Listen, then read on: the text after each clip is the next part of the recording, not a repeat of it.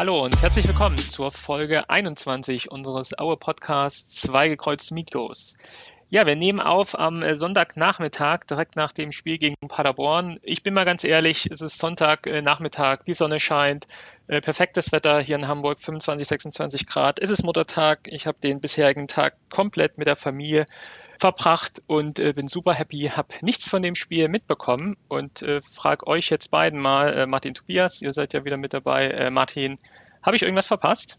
Ja, auf jeden Fall. Es war ein äh, mega Spiel, auch vom ganzen Spielverlauf. Aue führte 2-0 und äh, liegt dann äh, 3 zu 2 hinten und dann ging es immer weiter runter. Und also ich weiß nicht, ich habe, glaube ich, länger so einen Steffen Baumgart-Fußball nicht mehr gesehen. Also diese Saison gab es den, glaube ich, in Paderborn auch nicht zu bewundern. Und natürlich schmerzt es einen so eine hohe Niederlage, aber eigentlich ist es auch ein mega geiles Spiel gewesen und man würde sich, wenn man im Stadion wäre, wahrscheinlich noch zehn Jahre dran erinnern.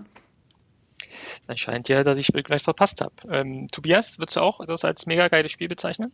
Ja, die, definitiv. Also es war sicherlich, also die Paderborner Pressingmaschine hat einfach wunderbar zugeschlagen, hatten aber halt auch echt wirklich in, indisponierte äh, Verteidiger, muss ich mal sagen. Gerade Florian Ballas, ich gucke ja gerade im Sofascore, der hat sozusagen von seinen, all, hat alle zwei Kämpfe verloren und hat acht äh, Ball, Ballverluste gehabt. Also und natürlich auch Martin Mennel hat auch einen eher ungünstigen Tag gehabt, so mit einem Eigentor und halt auch so, so zwei, zwei, drei Toren, die irgendwie auch verhindern, äh, auch äh, vermeidbar waren. Aber ich sehe das sehr positiv. Wir waren Teil eines sporthistorischen Moments und man wird sich noch lange an, an, dieses, an dieses Spiel noch erinnern können. Aber ganz ehrlich gesagt, äh, die, der Sieg für Paderborn geht vielleicht, wenn auch nicht in dieser Höhe, aber trotzdem total in Ordnung. Also es war gerade auch, was, was, was Sven Michel gespielt hat, das war großartig. Also, also wenn, wenn das jetzt nicht, nicht der Gegner gewesen wäre, aber gegen den hat unsere Verteidigung halt gar keinen Stich gesehen. Trotzdem will ich auch äh, loben,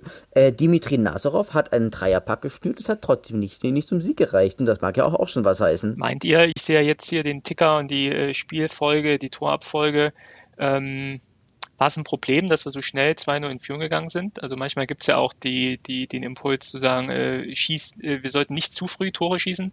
Jetzt haben wir ja nach äh, vier Minuten schon 2-0 geführt. Ähm, war das ein Problem? Das würde ich nicht so sehen. Also ich glaube, dass man sehr gut ins Spiel gekommen ist und Paderborn gar nicht auf dem Platz stand und dann mit der ersten Chance das 2-1 macht und das sie natürlich reinboxt. Und dann ist der Spielverlauf halt auch relativ unglücklich. Also das 2-2, bis dahin war es auf jeden Fall ein verdientes Ergebnis aus Paderborner Sicht. Aber das, äh, das 3 zu 2 und das 4 zu 2, das, das fällt ja quasi beides mit der Halbzeit. Und ich glaube, das ist im Spielverlauf so auch der Knacks gewesen, dass, dass die vor der Halbzeit halt den, den, die entscheidenden beiden Tore machen. Was meint ihr, woran, woran lag es, Tobias? War das eher der, der fehlende Zugriff im Mittelfeld? Du hast jetzt schon äh, die, die Verteidiger angesprochen, Florian Ballas angesprochen war das wirklich, äh, dass es eher dann an der Verteidigung lag? Äh, kann man es vielleicht auch an einzelnen Spielern festmachen, dass man sagen kann, die hatten einfach einen rabenschwarzen Tag? Oder muss man vielleicht sogar auch sagen, das auf äh, fast die ganze Mannschaft übertragen und sagen, das war heute von allen nichts. Naja, sagen wir es mal so, also Dimitri Nazarov hat ja auch geliefert und Florian Krüger hat ja auch ein gutes Spiel gemacht und Pascal Testro hat ja sozusagen auch einen, relativ guten, auch Ben Insulinski mit, mit, mit, seinen, mit seinen äh, zwei Vorlagen. Also ich glaube, das Ding war halt einfach, also die Tore, äh, ich, die ich mir jetzt nochmal angucken konnte, da ging ja fast immer individuelle Fehler voraus und auch gerade die Verteidigung war absolut vogelwild. Also gerade auch diese so Spielen unter Pressing, das Pressing-Opfer, also die, das haben sie einfach, einfach wahnsinnig, gut gemacht. Also das muss man ja vielleicht dann einfach auch mal anerkennen. Also ich meine, Paderborn war heute einfach diese, diese Klasse besser. Und natürlich kann man sagen, Florian Ballas, da hat ein sehr, sehr schwaches Spiel gemacht. Sören Gonter, der immerhin zwei, zwei Kämpfe gewonnen hat, aber auch Steve, Breit, Steve Breitkreuz. Am stabilsten waren in, der, in dieser Verteidigung immer noch Gedon Busmann, und ähm, aber auch der fehlende Zugriff im Mittelfeld in Form von Clemens Fandrich oder Philipp Riese. Ich guck mal ganz kurz, was, was, was, was der auch, auch für Werte hat. Also ist ja so, der hat ja halt auch nur zwei, zwei Kämpfe gewonnen, hat aber auch acht, acht Ballverluste gehabt. Also das ist alles jetzt, alles jetzt nicht so, nicht so berauschend gewesen. Man hat einfach deutlich die Grenzen auf, aufgezeigt bekommen. Und ich glaube auch, das könnte äh, ein, mindestens ein verbales Nachspiel noch haben.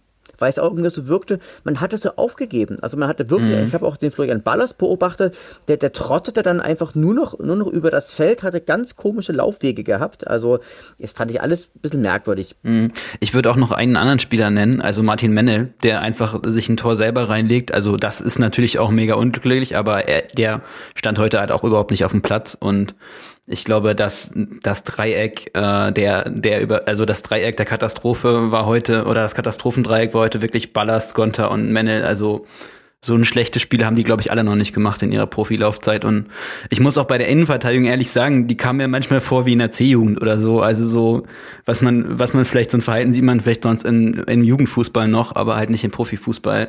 Äh, das ist schon Vogelwild gewesen und äh, ja, wie, wie hast du schon gut zusammengefasst. Also ich glaube, die die Reihe äh, oder die, oder die Linie Krüger, äh, Nazarov, Zolinski richtig richtig stark und und halt die Abwehr hinten ja schlecht und und auch Rizzuto, als der noch reinkam, das war auch richtig richtig schlecht, was er abgeliefert hat. Aber was mich dann ja auch wundert, ist, ähm, wenn wir, wenn ich jetzt von euch höre, Klassenunterschied und äh, sehr starkes Paderborn, ähm, wir haben trotzdem zu Hause gespielt und auch nur gegen Paderborn. Also die waren vor dem Spiel ähm, zwei Punkte vor uns, äh, ein, zwei Plätze vor uns, ähm, spielen auch eine eher durchwachsene Saison als Absteiger ähm, mit, mit sehr guten Spielen, aber dann auch wieder schlechten Spielen. Heute dann im Zweifel auch ein herausragendes Spiel gemacht.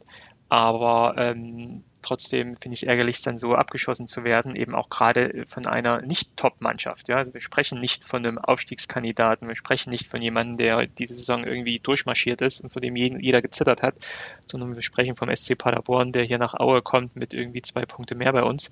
Und äh, acht Gegentore ist dann halt schon, schon heavy. Aber ähm, ja, positiv ausgedrückt, oder was ich dann jetzt mal herausziehe, ist dann wieder die die Offensive funktioniert, wie sie auch in der ganzen Saison äh, super funktioniert hat und wir vielleicht, und ich bin ja auch immer der Glas äh, halb voll Typ, äh, vielleicht unsere äh, Erkenntnisse für die nächste Saison herausziehen müssen, dass wir eben im Zweifel hinten drin tatsächlich unsere Probleme haben. Und wenn man jetzt auf die Spieler guckt, die um eine Vertragsverlängerung spielen, also von der Aufstellung her äh, ist es jetzt bei mir Breitkreuz, Gonta, ähm, der mir jetzt ja auffällt, Rizzuto, der eher nur eingewechselt wurde und jetzt auch in den letzten äh, Monaten ja nicht viel gespielt hat.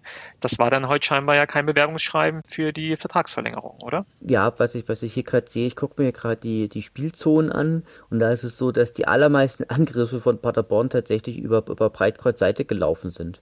Also ich glaube, also ich weiß nicht, wie, wie du das gesehen hast, Martin, aber ich glaube, das meiste ist tatsächlich über, über, über die Linksverteidigerseite gekommen. Also ich würde nochmal äh, Thomas insofern widersprechen, dass äh, Paderborn heute halt mal den Steffen Baumgart Fußball hat, hat gespielt, den man aus der Vergangenheit kennt und ich weiß natürlich nicht, warum die in der in der Saison so wechselhaft waren. Also dafür habe ich die nicht genug äh, verfolgt, aber sozusagen es hat halt sehr stark erinnert an den Schuh, den die in der in der dritten Liga damals gespielt haben, als sie aufgestiegen sind und dann in der zweiten Liga, als sie in der Bundesliga aufgestiegen sind. Und ich glaube einfach, dass bei denen äh, dieser dieser Hebel irgendwie jetzt äh, gelöst wurde, dass es halt um, dass es halt in, in, in dem Sinne keinen großen Druck mehr gibt und die durch dadurch einfach mal frei aufgespielt haben. Und also dann ist dann ist es doch auch einfach schwierig gegen so eine Walze halt gegenzuhalten und ja, also ich ich habe es einfach gesehen, es wurde an vielen Stellen einfach komplett überwalzt, wie wie in der dritten Liga oder so. Also es ist ja, also Wismut Aue, du in Wismut Aue fängst. Äh, wir können ja nicht mit einer positiven äh, Tordifferenz am Ende die Tabelle abschließen. Ähm, jetzt durch die äh, ja, fünf Gegentore mehr, die wir hier bekommen haben, sind wir jetzt bei minus sieben angelangt. Und das ist ja dann doch eher das typische Wismut Aue äh, Tordifferenzkonto am Ende einer Saison. Ähm, und ich erinnere mich dann ja auch dann immer so an die, an die letzten Saisons, wo man dann eher auch, wenn man schon frühzeitig den Klassenerhalt geschafft hat, eher die Spiele dann sehr, sehr locker angeht. Das war jetzt in dieser Saison ja auch dann mal wieder so ein Thema in den letzten Wochen. Jetzt hat man sich gegen Braunschweig und dann auch gegen, gegen, gegen Karlsruhe dann ja auch wieder gefasst und auch gute Spiele mal wieder gezeigt. Aber heute war dann tatsächlich wohl nicht mehr drin. Aber zu deiner, Fra zu deiner Frage noch, Tobias, 50 äh, Prozent kam über links, also eine 50 Prozent. Das stimmt, also das fiel über die Breitkreuzseite bei Paderborn. Aber Was denn das? Ja? Ich, ich, ich sehe es aber positiv. Äh, Niklas Jack hat heute sein Profidebüt gefeiert. Herzlichen Glückwunsch. Herzlichen Glückwunsch. Er ist jetzt Profispieler. Darf sich Profifußballspieler ja. nennen. Es gibt auch Leute, die auf ihn getippt haben, dass er mehr als fünf Einsätze dieses Jahr hatte, aber das ist ein anderes Thema. Das werden wir in ist unserer Saisonabschlussfolie, ähm, in unserer Saisonabschlussfolie äh, Folge äh, besprechen. Nee, das ist doch jetzt äh, ohne Relegation dann auch nicht mehr möglich. Ja, vielleicht hat er irgendwelche Testspiele gemacht, Thomas. äh, das zählt nicht mit rein. Ja, schade. Ja, also ich glaube, kurz vor Schluss, oder? Äh, Tobias wurde, wurde eingesetzt, also jetzt auch nicht wirklich, dass er mal sich nennenswert hätte zeigen können. Ähm, genau, glaub, in, in der 89. Minute. Hat er noch ein Gegentor gekriegt? Nein, so als er reinkam, äh, war die Abwehr oh. sicher. zu, genau, genau. Also er geht raus aus dem Spiel mit äh, 0 zu 0 sozusagen. Sehr gut. Ja, ist doch ein, ist doch ein kleiner Lichtblick, äh, so eine Nachwuchshoffnung, auch mal wieder hier an die ersten elf äh, heranzuführen. Wunderbar. War es denn die höchste Heimniederlage von Aue? Hat das jemand im Auge? Ja, es war die höchste Heimniederlage zusammen mit einem ja, 0 zu 5 gegen Eintracht Frankfurt. Das war, glaube ich, 2004, 2005. Da war es auch ein und ja. auch zu, zu Wismut-Zeiten, Oberliga-Zeiten, hat das da, jemand im Blick? Das können wir ja nicht ganz verifizieren, weil wir nicht wissen, ob die Statistiken bei Transfermarkt vollständig sind. Aber, aber wir gehen mal davon aus, dass sie, dass sie zumindest die Ligaspiele der Oberliga relativ gut abgebildet haben. Okay, und da ist kein, kein Spiel, wo man so hoch verloren hat drin? Hm, nee, zumindest kein Heimspiel. Es gab mal 0 zu 6 auswärts ja. oder so, ja. ja, ja. Oh, das ist ja dann wirklich sporthistorisch. Ich konnte es ja nicht glauben, als ihr das am Anfang sagtet. Äh, wirklich sporthistorisch die höchste Heimniederlage von Wismut Aue, Erzgebirge Aue. Oh, ich, ich will, eigentlich können heute die Spieler froh sein, dass das keine Zuschauer im Stadion waren. Aber das weiß ich ja gar nicht. Das meinst du ja echt, dass das, äh, ja. dass das so schlimm wäre? Also also ich spüre es ja jetzt bei uns, ja, selbst bei uns, äh, die ja dann auch äh, schon immer echt äh, mitfiebern. Äh, ich glaube, für alle, und da kann man vielleicht auch ein bisschen die Mannschaft in Schutz nehmen, auch für uns Fans ist ja doch dann auch etwas die Luft raus, zum Glück, muss man ja auch sagen. Äh, und wir, wir gucken äh, die Spiele, wir konsumieren die Spiele ganz anders, wie wenn wir im Stadion wären oder vom Fernseher sitzen würden und es wirklich ja noch gegen den Abschied ginge. Ähm, ich glaube auch, das wäre schon eine, ich bin mir relativ sicher, im Stadion hätten sie weiterhin gefeiert, gerade so die letzten Minuten und im Zweifel fast sogar wahrscheinlich jedes Paderborn-Tor gefeiert hat, äh, was die Mannschaft vielleicht jetzt nicht so gut gefunden hätte, aber ich glaube, es gibt dann so eine, so eine Stimmung, die sich dann so dreht irgendwann und dann ist es so eine Scheiß, Scheiß drauf Mentalität. Äh, das, das könnte ich mir gut vorstellen. Du glaubst also nicht, dass da ein paar Nudeltöpfe auf die aufs Spielfeld geflogen wären?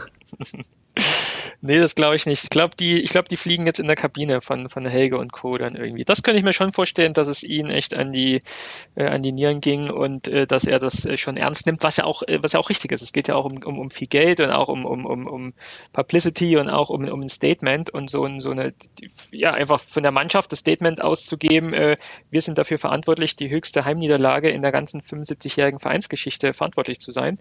Äh, das glaube ich schon und hoffe ich auch schon, dass das intern schon äh, so offen angesprochen wird. Wo, wobei ich ehrlicherweise glaube, dass das mit Zuschauern ein bisschen anders gelaufen wäre.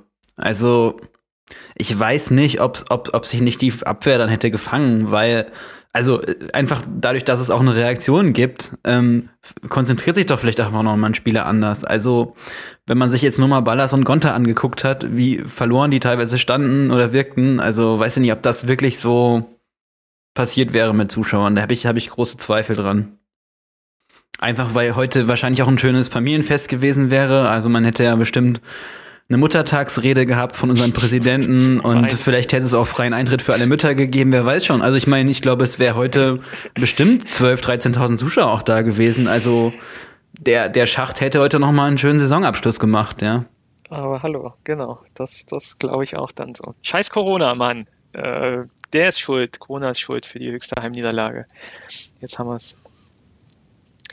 Okay, gut, da, ja, ich glaube, äh, äh, wir werden lang dann an diesen Tag, an dieses Spiel wieder zurückdenken. Vielleicht auch mit einer Aussage, äh, das Spiel war scheiße, aber nicht so scheiße wie dieses 3 zu 8 gegen Paderborn.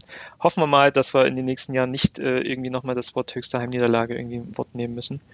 Ähm, und dadurch, dass die Saison ja äh, positiv abgeschlossen wird, ähm, kann man das auch abhaken.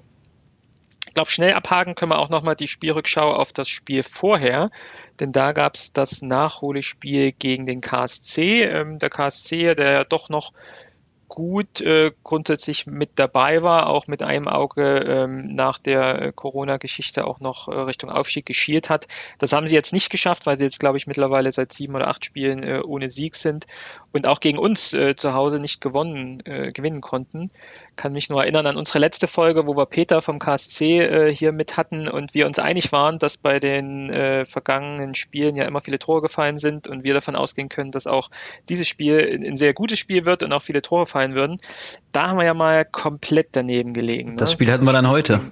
Das Spiel ging dann, genau, das Spiel ging dann 0 zu 0 aus und ähm, das hatte ich mir auch angeschaut, äh, weiß nicht, wie es euch in Erinnerung blieb. Äh, ich glaube, am 1.5. war das ja das Spiel. Ähm, ich fand's gut trotzdem. Also wir haben da einen guten Auftritt hingelegt. Für mich bester Mann, überragender Mann, äh, Philipp Klevin bei uns im Tor. Also äh, überragender Ersatz für äh, Martin Mell, der wegen seiner Verletzung draußen bleiben musste. Äh, sehr schöne Parade, kann ich mich erinnern, in der ersten Halbzeit, wo er so ein, wo er sich echt lang macht und so ein Ding aus dem langen Winkel ähm, rausholt. Den hätte im Zweifel vielleicht auch Martin Mell mit seiner Größe vielleicht nicht erreicht. Äh, hat mir gut gefallen. Und das jetzt nach, nach einem Jahr, wo er nur auf der Bank saß und sich immer nur warm machen durfte ähm, vorm Spiel. Also das hat mir echt gut gefallen, tut ihm sicherlich auch gut. Ähm, jetzt im Nachhinein hätte man natürlich auch sagen können, äh, vielleicht wäre es auch gar nicht schlecht gewesen, Martin Mendel noch ein bisschen Erholungszeit zu geben und ihn vielleicht jetzt, äh, Philipp Levin jetzt in den letzten Spielen noch spielen zu lassen. Aber das ist ja äh, eine andere, eine andere äh, Sicht. Ähm, aber mir, mir hat es gut gefallen, das KSC-Spiel. Ist euch noch irgendwas in Erinnerung geblieben? Es war ein Spiel der Torhüter, würde ich sagen, weil Marius Gersbeck hat natürlich auch, glaube ich, in der 89. Minute diesen herrlichen Freistoß mhm. von ähm, ähm, äh, nochmal äh, ausgeholt von, von, von Philipp Riese. Also der hat auch ein richtig, richtig super, super starkes Spiel gemacht. Mir ist die Verletzung von Ongnajac in, in schmerzhafter Erinnerung geblieben. Ich weiß nicht, ob ihr das kennt, wenn man so, wenn man sowas sieht und, und, und da zuckt mm. man so vor, vor, vom Fernseher, von, so zuckt man, zuckt man so vom, vom Fernseher zusammen und, und empfindet dann Empathie für denjenigen, der, der sich, oh, das, das hat, das hat er schon in der Live-Aufnahme gesehen, dass das schmerzhaft war. Und ähm, grundlegend muss ich sagen, war wirklich ein gutes Spiel. Also Geton Busmann, der hat mir, hat mir da echt sehr, sehr gut gefallen. Der hat e-, echt sehr, sehr, sehr, sehr solide verteidigt. Auch Florian Ballas hat seinen äh, Job, Job auch total gut gemacht. Philipp Klevin natürlich 1A. Oder auch, auch Louis Samson, den ich ja die letzten paar Folgen immer sehr, sehr kritisiert habe, hat auch ein richtig, richtig super solides Spiel gemacht. Also insgesamt muss ich sagen, ein 0 zu 0 der besseren Art.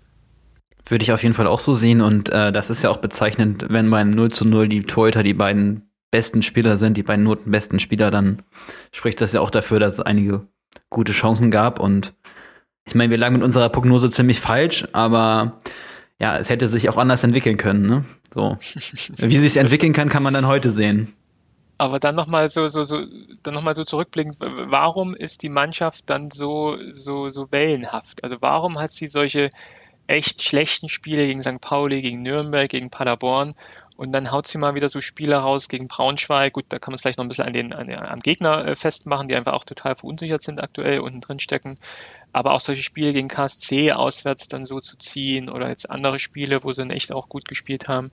Warum ist so eine Mannschaft dann echt so äh, in, den, in den Leistungen so, äh, ja, so wellenartig? Ich glaube, es liegt auf der einen Seite da, damit zusammen, dass äh, das Aue immer im Leistungsmaximum spielen muss und das nicht immer, dass du das nicht immer kannst und also ich, ich sehe dann auch so ein bisschen, dass, dass wir das, was ja eigentlich auch absurd ist, dass äh, Schusters, Schusters ähm, Taktik halt nicht so ist, dass wir erstmal hinten sicher stehen, wie, wie wir es halt jahrelang hatten, dass man erstmal von aus der Defensive kommt, sondern dass oft auch die Abwehr äh, mehr oder weniger die Schwachstelle auch ist, die beiden Innenverteidiger. Und ja, also ich, ich glaube, dass, dass wir bei allen sehr, sehr guten Spielen halt Spieler hatten, die an der Leistungsgrenze gespielt haben. Und ähm, wenn sie dann mal unter, weiter unter dem Leistungspotenzial spielen, dann läuft das halt so wie gegen St. Pauli oder so. Du bist vielleicht genauso? Ist vielleicht ja erstens das und zweitens vielleicht auch irgendwo so eine Motivationsfrage. Also so ein bisschen, weil bei in Aue musst du dich halt in jeden Ball reinhauen oder musst du, musst du auch Wege gehen, die wehtun. Wenn du halt nicht motiviert bist, dann gehst du auch, gehst du auch diese Wege nicht. Und dann passiert halt auch genau das, dass zum Beispiel heute auch dann Sven Michel da so, so zwei, drei Spieler einfach mal aus, austanzen kann. Na, oder so ein bisschen. Und dadurch ist es vielleicht auch so der Punkt. Also, ich weiß ja nicht, wie gerade, äh, wie, wie gerade dort die Teamchemie natürlich ist. Oder man weiß natürlich auch gar nicht, was gerade auch innerhalb dieser Mannschaft ja eigentlich, eigentlich los ist. Aber es wirkt so, aber es wirkt jetzt nicht so, als wären dort alle aktuell mit, mit 100% noch dabei. Und weiß, weiß ich nicht, ich sehe es auch an einigen einzelnen Spielern, also bei Gonta und bei Ballas zum Beispiel sind ja auch die die, also sind ja fast exemplarisch für das Auer-Spiel in der Wellen, Wellen der, der Leistungen. Also haben halt Spiele, da sind sie überragend und haben halt Spiele wie heute, wo sie nicht auf dem Platz sind. Und das, ich meine, das haben wir jetzt diese Saison halt permanent kritisiert. Also das gerade so die zentrale Verteidigung, also nicht nur die beiden Innenverteidiger, auch die Defensiven halt sehr stark äh, schwanken. Und das ist dann auch in der zweiten Liga einfach äh, ein Problem, wenn man, wenn man in, auf den zentralen Positionen, die für einen Erfolg wichtig sind, halt wechselhafte Spieler hat, weil unsere Offensive ist ja in, in der Regel schon noch mal ein bisschen besser mit den Leistungen, zumindest im Durchschnitt. Ja. Und dann ist vielleicht einfach auch die Qualität der Spieler nicht hoch genug. Also ist natürlich auch schwierig, ja. Also wen kriegt man Besseres und, und wie, wie, wen, wen kann man überhaupt im Sommer holen? Aber also ich finde nicht, dass die, dass die, dass die Qualität der Verteidigung ausreicht für diese Liga. Äh, lasst uns doch gleich mal auf die Neuzugänge, die aktuell durch die Presse schwirren, äh, mal schauen. Ähm, wir hatten es vorhin schon angesprochen, wir haben einige Spieler, die um eine Vertragsverlängerung spielen, auch gerade mit äh, Gonter und Breitkreuz 2, ähm, die ja schon äh, sehr zum Stamm gehören und äh, ja, offen ist, ob sie im nächsten Jahr immer noch zu dem Auer Stamm gehören. Äh, Gerade in der Verteidigung ähm, sind jetzt zwei Namen äh, herumgeschwirrt in der letzten Woche. Einmal mit äh, Anthony Barilla vom 1. FC Saarbrücken, dritte Liga, ähm, der, glaube ich, dort äh, Rechtsverteidiger spielt. Äh, Tobias, das kannst du sicherlich gleich aufklären. Und äh, mit Michael Lercher, jemanden aus Österreich, ähm, der auch mit Aue in Verbindung gebracht wird. Äh, Tobias, hast du dir die zwei Spieler mal angeschaut? Äh, wäre das was für Aue? Wäre das eine Verstärkung für uns? An Anthony Barilla Definitiv. Also ist sicherlich keiner, also es ist einer, der äh, über in der dritten Liga jetzt einfach sehr, sehr, sehr gut performt hat. Kommt ursprünglich aus der RB-Jugend, was natürlich immer für eine hohe Ausbildung, also für einen hohen Ausbildungsstandard spricht, ist dann dort zum FSV Zwickau gegangen und dann im Jahre am 1.7.2019 zum, zum Saarbrücken. Ist ein Spieler, der ausgesprochen polyvalent ist, ist aber primär auf der rechten Verteidiger und rechtes Mittelfeldposition zu Hause, kann aber auch Innenverteidiger und sogar linkes, linkes Mittel, Mittelfeld spielen und ist ein Spieler, der äh, relativ schnell ist, wie es halt für einen Außenbahnspieler auch noch der Fall sein muss, hat eine, hat, hat eine gute Sprungkraft, eine gute Ausdauer und ist auch, ist auch körperlich robust, ähm, verfügt über ein ja eher solides, Zweik äh, ein solides Zweikampfspiel, Abschlüsse sind halt gar nicht seins, ähm, Kurzpässe und Flanken Okay, also, also Kurzpässe eher auch nicht. Aber es ist, glaube ich, jemand, der mit einer gewissen Akklimatisierungszeit, glaube ich, einfach auch ähm, Aue auch gut verteidigen kann, gerade auch auf der, Re auf der Rechtsverteidigerposition. Und André Barilla, der hat übrigens auch mal in Aue gespielt. Äh, um sein, die, sein Vater, oder? Genau, das ist der, das ist das, das, genau, das ist der Vater, sozusagen, der hat um, um die Wendezeit, glaube ich, glaube ich, in, in Aue gespielt. Und ich glaube schon einer, der hat, wenn man das so ein bisschen so, so zwischen den Zeilen liest, Aue ist definitiv eine Option und der scheint hier einfach auch in dieser Region verwurzelt zu sein. Na, und ist, er hat gesagt, er wird die definitiv aufsteigen, wenn ich, wenn ich mit Saarbrücken, das ist er, ist er jetzt nun durch, aber er wird definitiv in, in die zweite Liga wechseln und Aue ist da definitiv eine Option und über ihn würde ich mich tatsächlich sehr, sehr freuen, weil das, glaube ich, ein guter Spieler ist, hat jetzt auch in der Saison in 31 Spielen ein Tor und vier Vorlagen gemacht, also Supermann. So für Auer wie, wie, wie, alt, wie alt ist der Tobias? Äh, wie, wie, wie viel Erfahrung hat er in der dritten Liga? also hat sozusagen hat 23, ist 23 Jahre jung, ist, ist 1,80 Meter groß und äh, ich schau mal ganz kurz. 85 Spiele. 85 Spiele, genau. Also es ist so, äh, der hat, der hat auch schon ein bisschen, ein bisschen Erfahrung. Also ist es also kein absolutes Greenhorn. Na? Und Michael Lercher, ist ein Österreicher, der aktuell beim SV Ried unter, unter Vertrag steht in der österreichischen Bundesliga, die aber im internationalen Vergleich eher auch als drittklassig an, anzusehen ist und war eigentlich fast nur in Österreich unterwegs, außer, außer in der Werder Bremen Jugend. Ist ein Spieler, der eher auf der linken Verteidigerposition zu Hause ist, der ja auch relativ flink ist, der eine relativ gute Balance hat, der aber äh, doch Schwächen im also doch Schwächen in, im Passspiel hat und auch gerade in den, in, den in den langen Bällen hat. Und der ja ganz, ganz, ganz okay ist, so, so im Zweikampf, aber auch nicht, auch nicht sonderlich kräftig ist und ähm, auch keinen allzu guten Abschluss hat und auch bisweilen halt auch Probleme im äh, Stellungsspiel und auch in der, in, in, in der Übersicht. Also, was ich mir vorstellen kann, der ist ja bei, bei Sucker Nation Group sozusagen ähm, unter, äh, unter, unter Beratervertrag und die haben ja auch einige, einige Spieler zum Beispiel. Ähm, unter, unter Vertrag. Ähm, jetzt, jetzt fällt mir jetzt vor lauter, lauter Strecke der Name halt äh, auch nicht mehr ein, aber definitiv glaube ich, dass er da an, angeboten ist.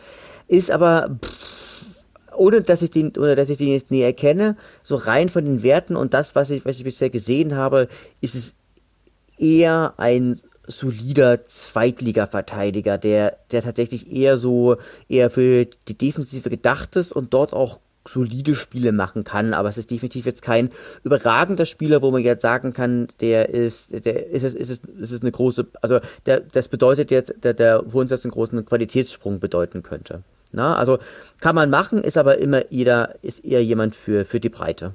Er ist bei der gleichen Beraterfirma wie ähm, Tom Baumgart, Nikolaus genau. Jeck und äh, Sascha Hertel.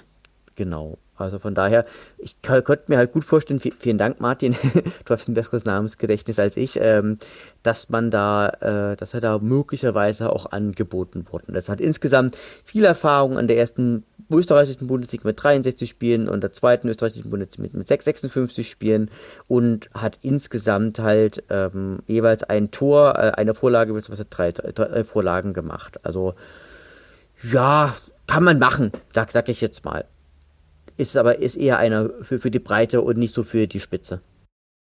Wahrscheinlich ist es jetzt nicht die Zeit, äh, Spieler zu holen, wo man sagt, das kann man mal machen. Ähm, das äh, kommen wir dann gleich auch nochmal auf die Kaderplanung zu sprechen, die äh, Helge Leonard zuvor hat. Aber so vom Gefühl ist es ja, glaube ich, eher eine Transferperiode, wo man die Aussage treffen sollte, jeder, jeder Schuss muss sitzen. bei Entity Barilla kann ich mir auch gut vorstellen. Ähm, Habe es mir auch mal ein bisschen äh, ja, die Daten angeguckt, auch so von dem ganzen Gesamtpaket. Könnte ich mir echt gut vorstellen, auch da wieder einen jungen Mann äh, nach Aue zu holen, dem man auch eine Perspektive zeigen kann, Zweitliga zu spielen, sich anzubieten, vielleicht auch dann wieder für den nächsten Karriereschritt. Äh, das finde ich echt gut. Wäre ja aber von seinen Daten her jetzt dann eher jemand, der ja im Zweifel Steve Breitkreuz von der rechten Verteidigerposition verte ähm, verdrängen könnte. Was mir halt, und das hat man jetzt heute wieder bei Paderborn äh, gesehen, absolut noch fehlt, ist halt doch noch ein Innenverteidiger. Also das ist, glaube ich, dafür war es vielleicht auch wichtig, heute dieses Spiel mal wieder zu haben, um den Verantwortlichen zu zeigen. Also mit äh, Ballas und Gonter, die, äh, die, die, die, die gute Zweitliga-Innenverteidiger sind, ist es aber vielleicht auch eben nicht möglich, da über die ganze Saison da ein gutes defensives Verhalten an den Tag legen zu können. Ähm, ich sehe aktuell kein, kein Wettbewerb intern äh, um die Position der Innenverteidiger. Die spielen immer zu zweit. Die, die man dann mal hingezogen hatte, weil jemand verletzt war oder gelb gesperrt war, sei es ein Louis Samson oder ein Breitkreuz in die Mitte gezogen oder ein Knjatic nach hinten gezogen, war alles nix. Äh, Niklas Jeck äh, hat man kein Vertrauen geschenkt, um den mal irgendwie reinzuhauen. Ähm, da würde ich auf jeden Fall sagen, also selbst wenn mit Sören Gonter verlängert wird, braucht man mal irgendwie einen dritten Innenverteidiger, der dann mal ein bisschen Dampf im Training wenigstens macht und dann doch mal so einen kleinen Wettbewerbskampf äh, ja, im, äh, für die Innenverteidigerplätze ausruft. Das fehlt mir auf jeden Fall. Also da hoffe ich, Fabian, dass da mal was kommt. Kallich kommt ja zurück und Malcolm Kakotalua kommt ja auch zurück und ich denke, äh, dass die haben hier auch äh, Zweitliga-Formate. Man muss natürlich gucken, beide kommen, beide kommen aus schweren ja. Verletzungen zurück ja. und ähm, war ja, war ja schon so, ich könnte mir vorstellen, dass Steve Breitkreuz ja von seinem Wesen auch eher, eher so ein Innenverteidiger ist. Also halt, halt, bei Kalik läuft der Vertrag aus. Also nur Kakutalur hat überhaupt Vertrag für nächstes Jahr. Hm. Also ist, und bei beiden muss man ja wirklich mal sagen, es ist nicht sicher, ob die überhaupt noch am Fußball spielen. Also pff, ich meine, wer so eine Verletzungsgeschichte hat, ne, ist jetzt nicht gerade zu erwarten, dass die wieder die Riesenrückkehr schaffen. Ich meine, Breitkreuz hat es auch geschafft, aber es, äh, also es ist aber bei beiden schon auch so eine langwierige Verletzungsgeschichte, da wäre ich mir nicht sicher. Vielleicht schafft man es ja, wenn man jetzt einen, einen guten, ähm, wettbewerbsfähigen Rechtsverteidiger noch holt mit Barilla, dass dann wirklich für Breitkreuz, wenn man mit ihm verlängert, äh, was ich mir eigentlich auch wünsche, ähm, dass man ihn doch dann eher auch wieder in die Innenverteidigerposition ziehen könnte, damit einen dritten Innenverteidiger hat, weil das sehe ich so wie Tobias, äh, für mich auch Steve Breitkreuz ein guter Innenverteidiger ist. Genau, von Schauen daher, dass, dass man einfach gucken, dass man ja vielleicht nur auch bei den Absteigern in dieser Saison einfach mal guckt, ob da noch jemand dabei ist oder einfach auch von, von einem starken Drittligisten. Ähm, sonst was Neues, Morris Schröder hatten wir ja schon mal besprochen von, von Zwickau, da hat man jetzt nichts gehört. Was auch auffällt, äh, ich gucke dann ja immer mal so auf die Mannschaften, also weder Schröder in, in Zwickau noch Barilla jetzt in Saarbrücken haben jetzt die letzten Spiele mitgespielt. Äh, weiß nicht, ob sie verletzt sind oder ob sie jetzt schon mit dem äh, Vorvertrag ausgestattet beim neuen Verein irgendwie keine Lust haben, da mehr aufzulaufen, weiß ich nicht, aber auf jeden Fall hat man jetzt nichts spielerisch von den beiden in den letzten Wochen gesehen. Und auch sonst nichts anderes gehört. Genau, aber wie gesagt, aber ich denke schon, gerade wenn man anguckt, wie, wie die Liga jetzt nächste Saison sein wird, ich meine, der, HS, der HSV bleibt drinne, Dresden kommt hoch, Rostock kommt hoch, diese gut, die muss man gucken, ob die überhaupt zwei, Zweitliga tauglich sind. Schalke kommt runter, Köln kommt runter, ähm, Bremen könnte runterkommen, Hertha könnte runterkommen. Also, das wird eine ganz, ganz knallharte Saison werden. Und wenn du da, also da, da musst du erstmal drei Mannschaften finden, die, die, die, die schwächer sind. Da gehe ich jetzt mal so ganz, äh, ganz. Wieso glaubst du, dass der HSV nicht aufsteigt? Also, ich meine, rechnerisch ist da noch was drin. Ja, aber es ist, es ist so, ich, also ich würde, ich würde jetzt mal, mal die Prognose aufstellen, dass es, also wenn überhaupt, ist ja glaube ich ohnehin bloß noch die Relegation drin hm. und, do, und, dort ist auch gerade so, glaube ich, die Stimmung ja auch nicht, auch nicht so, so, so die allerbeste. Naja, also Post, sie müssten halt alle, alle Endspiele, müssen halt alle drei Spiele auf jeden Fall erstmal noch gewinnen, ne? Dann Sonst brauchen sie gar nicht ja, anfangen zu rechnen. Es ist auch gar nicht mal, also sie, spielen jetzt ja am Montag ähm, und haben 52 Punkte, können, wenn sie gewinnen, Heimspiel, glaube ich, gegen äh, Nürnberg, haben sie 55 Punkte und haben dann Holstein Kiel lasse ich mal weg, weil die noch zwei Nachspieler haben, haben dann drei Punkte auf Kräuter Fürth. So, und äh, ob Kiel halt die Nachholespiele gewinnt, ist dann halt noch offen. Die ziehen aktuell alles relativ gut durch. Äh, mal gucken. Aber klar, spielen die noch im Aufstieg mit. Äh, die aktuelle Verfassung der Mannschaft und das Drumherum spiegelt jetzt natürlich nicht den absoluten Abstiegswillen wieder. Aber ähm, mich würde es freuen, wenn der HSV noch ein Jahr weiter in der zweiten Liga spielt. Ich glaube, euch geht es genauso. Naja, nicht am Ende, dass am Ende noch Fortuna Düsseldorf aufsteigt, das wäre schlimm. die sind auch noch mit gut dabei, aber gestern auch nur unentschieden gespielt. Okay, dann. Also ähm, ich ich ja? gebe mal, ich geb mal, geb mal die Prognose ab. Kiel hat gerade einen guten Lauf und ich glaube, Kiel wird auch in die Relegation gehen. Und ich glaube auch, dass am Ende halt auch Osnabrück rund untergehen wird und Braunschweig sozusagen in, in die Relegation geht wird. Und, und dass sie dass sie Sandhausen einmal mehr wieder rettet. Heute noch unglücklich verloren in Heidenheim. Ähm, aber das war ja auch so meine These, Sandhausen rettet sich noch irgendwie. Zum Glück haben wir damit nichts mehr zu tun. Okay, dann kommen wir doch mal zu unserem nächsten Thema, denn ähm, Helge der Woche. Es äh, gab in den letzten zwei Wochen relativ äh, wenige Aussagen von Seiten unseres Vereinspräsidenten aber ähm, was es gab, war ein längeres Interview im MDR. Und äh, Tobias Martin, äh, ihr habt es euch bestimmt angeguckt. Äh, Martin, ist dir da was hängen geblieben? Kann man das zum Helge der Woche machen? Also ich äh, würde etwas anderes vorschlagen. Und zwar hat Helge am gleichen Tag, Helge Leon am gleichen Tag äh, getwittert, Moskau war Best Friends und dann noch irgendwas auf Russisch, was ich nicht lesen kann. Und ein schönes Foto gepostet mit Robin Lenk äh, und Nee, ist, gar nicht Robin Lenk, ist Obatsch, Entschuldigung, ist der, ähm, wie heißt der Obatschki, ne? Ähm, der Torwarttrainer. Ja, der Torwarttrainer, ja. Und äh, es ist auf jeden Fall Tedesco äh, noch auf dem Foto zu sehen, wie sie beim Essen sind. Und äh, wir hatten, glaube ich, mal recherchiert, dass das von der Reise 2019 oder so gewesen sein muss, also ein Archivfoto. Und das ist eigentlich der schönere Helge der Woche, finde ich. Aber, ähm, naja, was in dem Interview äh, vom NDR halt aufgefallen ist, dass er, dass er natürlich erstmal ums, dass sehr viel ums Wirtschaftliche geht und dass man jetzt halt viel Geld ranholen muss im Sommer, aber auch so, dass er mit der aktuellen sportlichen Situation nicht besonders äh, zufrieden zu sein scheint und das finde ich, finde ich schon bemerkenswert, wenn man dann auch mal die, auf die Zwischentöne hört in diesem Interview. Ja, das ist mir auch ähm, aufgefallen, also so diese, diese, diese drei Aufgaben, Herausforderungen, die er so genannt hat. Äh, wichtig ist es für den Verein jetzt äh, Geld zu beschaffen, dann den Kader reduzieren und im Zweifel auch den Trainerstab reduzieren. Also es sind ja schon echt äh, ja, einschneidende Dinge, die er hier anspricht und im Zweifel auch etwas droht damit, um vielleicht nochmal jetzt die letzten Prozent für die letzten Spiele rauszukitzeln. Und was ich schon finde, was man nicht zwischen den Zeilen rauslesen müsste, weil es relativ klar gesagt wurde, ähm, war eine Antwort auf die Frage des Moderators, äh, wie bewerten Sie denn die Arbeit von Dirk Schuster äh, in diesem Jahr? Äh, wo ich glaube, der Moderator hätte sich jetzt eine kleine Lobeshymne auf Dirk Schuster erwartet, äh, weil er einfach dafür mit seinem Trainerteam gesorgt hat, dass Aue in den letzten Spielen jetzt keine Abstiegssorgen mehr hatte. Äh, hat Helge relativ unterkühlt und äh, nüchtern nur gesagt, ähm, ja, der Trainer und äh, das Trainerteam und auch gerade Dirk Schuster haben einfach äh, den Job gemacht, für den sie bezahlt werden. Und äh, ja, äh, lobende Worte gab es da eher nicht, sondern eher, wie gesagt, relativ trocken äh, die Aussage getroffen, ja gut, äh, dafür wird er auch bezahlt und äh, glaube ich wenig ähm, ja, Worte benutzt, um ihn irgendwie da herauszuheben.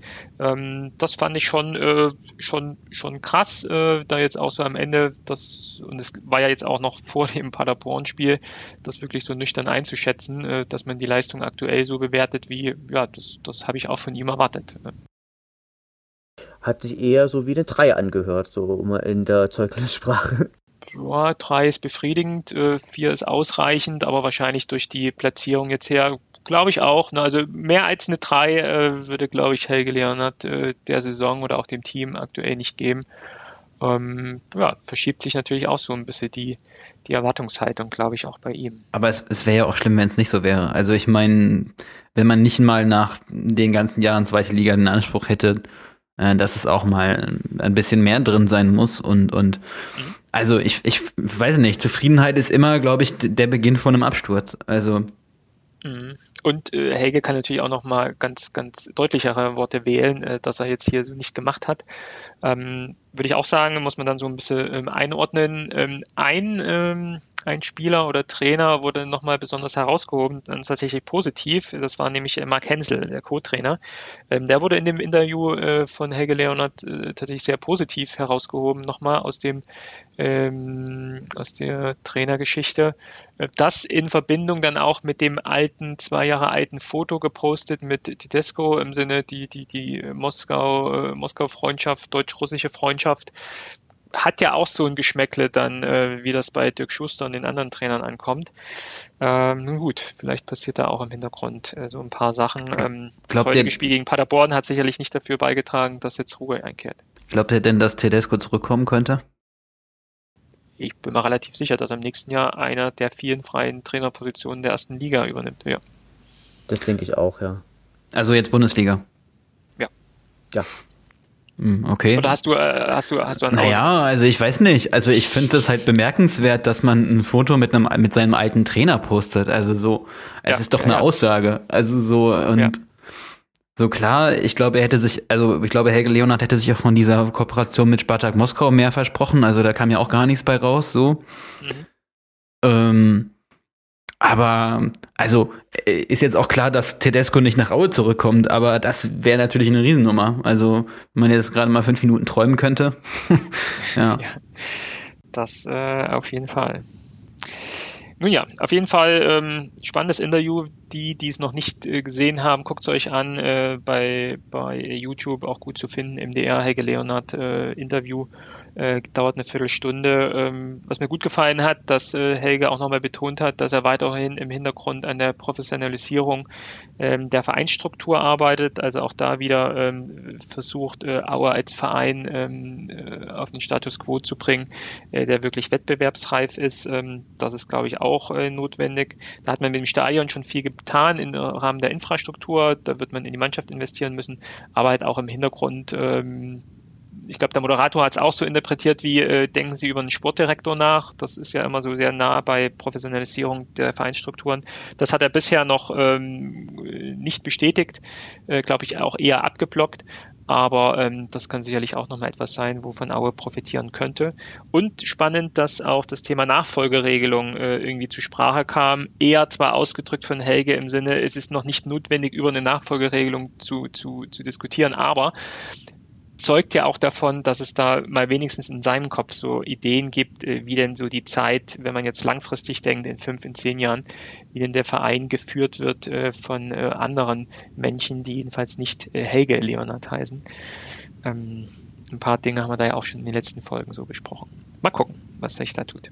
was mich jetzt generell ein bisschen stört an diesem Interview, ist, dass das eigentlich eine Sache ist. Also so, so ein Gespräch gehört auf eine Mitgliederversammlung. Also so, dass man davon einfach in der ganzen Saison nichts gehört hat und man irgendwie nur über die Medien erfährt, dass es mit dem Verein ein bisschen eng finanziell aussieht. Das finde ich, das finde ich halt schade, weil es ja auch, also, weil es ja auch genug Möglichkeiten gäbe, zumindest eine virtuelle Mitgliederinformationsveranstaltung oder so zu machen. Und das, das finde ich schon ähm, schade, dass man äh, einfach die Mitgliederversammlung auf den, auf den St. Nimmerleinstag verschoben hat. Ja, auch berechtigte Gründe, aber so einfach äh, den virtuellen Austausch in der Saison halt gar nicht gesucht hat.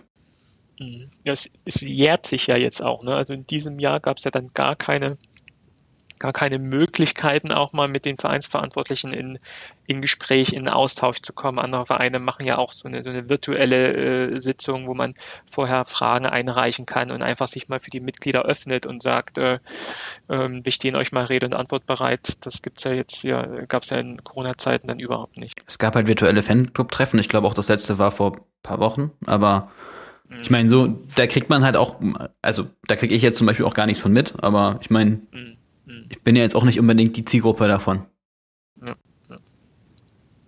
Naja, vielleicht wird daran auch in der Zukunft gearbeitet, wenn man an Professionalisierung, äh, wenn man von Professionalisierung spricht.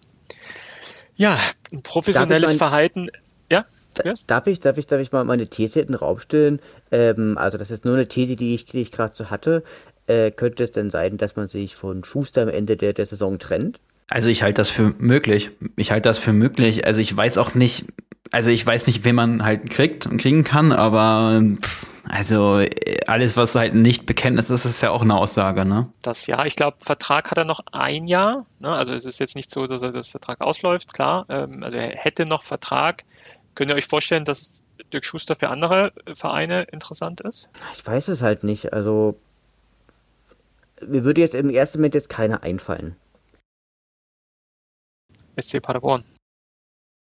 SC Paderborn, also naja, weiß ich nicht. Also ob die nicht, die spielen doch offensiveren Fußball so. Also weiß ich nicht, ob das. das ist wenn auch die noch Steffen nicht, Baumgart zu Dirk Schuster dann auch äh, ein harter Cut. Ja, ja aber ich ja. meine, er ist, er wird auf jeden Fall in der zweiten Liga einen Job bekommen. Also dafür ist er halt, mhm. dafür ist er einfach ein zu guter Trainer und war ja auch bei verschiedenen Stationen erfolgreich. Mhm. Auch in Aue ist er, ist er ja für Auer Verhältnisse erfolgreich. Das muss man ja immer wieder mal auch, auch dazu sagen. Also auch äh, auch wenn man sicherlich über die Spiel Art und Weise des Spiels meckern kann, aber er arbeitet halt mit dem, mit dem Spielermaterial, was da ist. Aber so ein bisschen, also dieses, dieses Nichtbekenntnis und auch dieses Interview, da habe ich jetzt schon mich eigentlich, äh, das habe ich jetzt schon noch ein bisschen hellhörig werden lassen. Aber ich dann dachte so, eigentlich ist der Helge Leonhardt jemand, der das Herz immer auf der Zunge trägt und auch mal so ein bisschen so zu Enthusiasmus zu neigt. Und das war halt ihm hier, hier so gar nicht. Das war so ein bisschen. Das fand aber, ich jetzt aber, aber ich meine, wenn er Markense halt so lobt, dann wäre es ja schon ey, nicht unrealistisch, dass der mal in ein paar Jahren Trefftrainer wird. Also so, er hat die, die Lizenz halt nicht. Oder wüsste ich jetzt nicht, dass er, dass er Fußballtrainer, äh, Fußballlehrer ist, aber mit einer A-Lizenz kommt es halt nicht weiter. Genau. Das war aber auch mein Gedanke. Das ist, also Verwunderlich ist das eigentlich doch nicht. Also ich meine, sind wir mal ehrlich, viele Leute im Verein sind doch einfach mit, mit, äh, mit Dick Schuster auch emotional nicht warm. Ich könnte mir, also wenn ich mir was wünschen dürfte, wäre tatsächlich auch, dass äh, Dirk Schuster bleibt. Und im Zweifel macht man es sogar ähm, vielleicht auch, gut, ist vielleicht jetzt nicht fair ihm gegenüber, aber dass man tatsächlich jetzt nächstes Jahr den, den Vertrag auslaufen lässt und tatsächlich Mark Hensel so weit dahin bringt, dass er in einem fließenden Übergang vom Co-Trainer zum Cheftrainer kommt. Ich könnte mir gut vorstellen, dass das Verhältnis, das hat man ja auch in dem, in dem Interview gemerkt, Verhältnis Leonard und, und Hensel passt. Äh, Mark Hensel ist äh, eingesessen, kennt die, kennt die Vereinsstruktur, äh, fühlt sich dort wohl, äh, äh, hat, glaube ich, nicht jetzt den Blick, irgendwie den nächsten Karriereschritt zu machen, im Sinne irgendwo anders hinzugehen, sondern könnte ich mir schon gut vorstellen, dass er sich da so ein heimliches, äh, ja, heimliches Ding geschaffen hat, wo er sich sehr wohlfühlen könnte, wo irgendwann mal dieser Punkt, ich bin Cheftrainer in Aue, dann irgendwo das Ende sein könnte. Ähm, das fände ich auch tatsächlich so aus einer Fansicht äh, ohne nachhaltigen Gedanken daran eigentlich ganz gut. Ob das natürlich spielerisch und, und wirtschaftlich so sinnvoll wäre, sei mal dahingestellt. Ich glaube ja, dass Dirk Schuster irgendwann immer nochmal ein Trainer in Karlsruhe wird. Also einfach der Kindheits, das der Kindheitshero bei so vielen Leuten. Ich glaube, er, er, wohnt auch noch da, oder? Also ich glaube, er hat auch noch seinen Wohnsitz da. Also er wird jetzt sicherlich irgendwo im Erzgebirge äh, über die Tage äh, auch eine Wohnung oder ein Haus, was auch immer haben, aber ich glaube, so seine Familie ist eher dann noch in Karlsruhe beheimatet. Jedenfalls ähm, äh, Frau. Okay, dann äh, lasst uns doch auch weiter professionalisieren und hoffen auf einen professionellen Auftritt unserer Mannschaft in den letzten zwei Spielen. Denn es geht noch um ein ähm, Auswärtsspiel in Düsseldorf, für die es ja tatsächlich noch um alles, also um den Aufstieg geht. Und auch für Osnabrück geht es noch um alles, denn die kommen noch fürs letzte Spiel zu uns ins äh, Erzgebirge. Tobias, was kannst du zu den zwei Spielen sagen? Ja, also äh, Düsseldorf. Wir haben jetzt mit gegen Düsseldorf, das ist ja ein Auswärtsspiel. Wir spielen am Sonntag, den 16.05.2021 um 15.30 Uhr in der Merkur Spielarena. Das ist diese, äh, das ist diese Arena mit den ganzen bunten äh, Sitz, äh, Sitzschalen. Und wir haben mit Düsseldorf 20 Mal die Klingen gekreuzt. Und zwar viermal in der Regionalliga, zweimal in der dritten Liga und 13 Mal in der, der zweiten Bundesliga und einmal im DFB-Pokal. Und haben eine unser, unsere Gesamtbilanz ist sozusagen 13 Niederlagen, 3 Unentschieden und 4 Siege. Äh, Trainer ist sozusagen Uwe Rösler eigentlich äh, ein doch sehr bekannter Ost ostdeutscher Trainer ähm, man kann sagen, dass Düsseldorf ist eine echte Heimmacht. Also sie haben von 16 Spielen äh, 10 gewonnen, 4 Remis und 2 Niederlagen, sind, äh, haben aber auswärts ab und an mal einen ganz schönen Bock drin. Äh, bei 16 Spielen haben sie dort 6, äh, die 7 Niederlagen und 5 Siege. Und das ist, wird am Ende halt auch der Aus mit der ausschlaggebende Punkt sein, dass sie vermutlich den Aufstieg knapp verpassen werden hatten am Anfang eine relative, eine relativ äh, Schwächephase in der fünften Platz, äh, im fünften Spieltag waren sie auf dem 16. Platz, ähm, haben sich danach aber stetig stabilisiert. Also spätestens ab dem neunten Spieltag ging es, ähm, ging es eigentlich stetig bergauf, standen auch mal nach dem Sieg gegen Aue am 17. Spieltag auf dem Relegationsplatz und sind seitdem eigentlich immer so in, in relativer äh, Schlagdistanz. Uwe Rösler lässt gern ein, ein 4-4-2 spielen, nämlich äh, Safety First. Äh, man lässt relativ spät anlaufen, was sich auch in der geringen Anzahl von Zweikämpfen gut widerspiegelt und man liebt sozusagen das, äh, das Flügelspiel. Es ist eine Mannschaft, die mit Vorliebe in der, zwischen der 76. und 90. Minute trifft. Ein, 41 Prozent der Tore sind dort gefallen und ähm, insgesamt fängt man eigentlich, also gibt es keine besondere Präferenz, wenn man am liebsten gegen, gegen Tore bekommt. Ich schau mal ganz kurz, insgesamt gesehen haben sie schon 50 Tore geschossen, was ein relativ guter Wert ist, aber allerdings auch schon 43 gegen, gegen Tore bekommen, was ja auch schon ähm, beachtlicher Wert ist. Sie sind auch die Mannschaft mit, dem, mit den meisten Eigentoren, nämlich drei an der Zahl.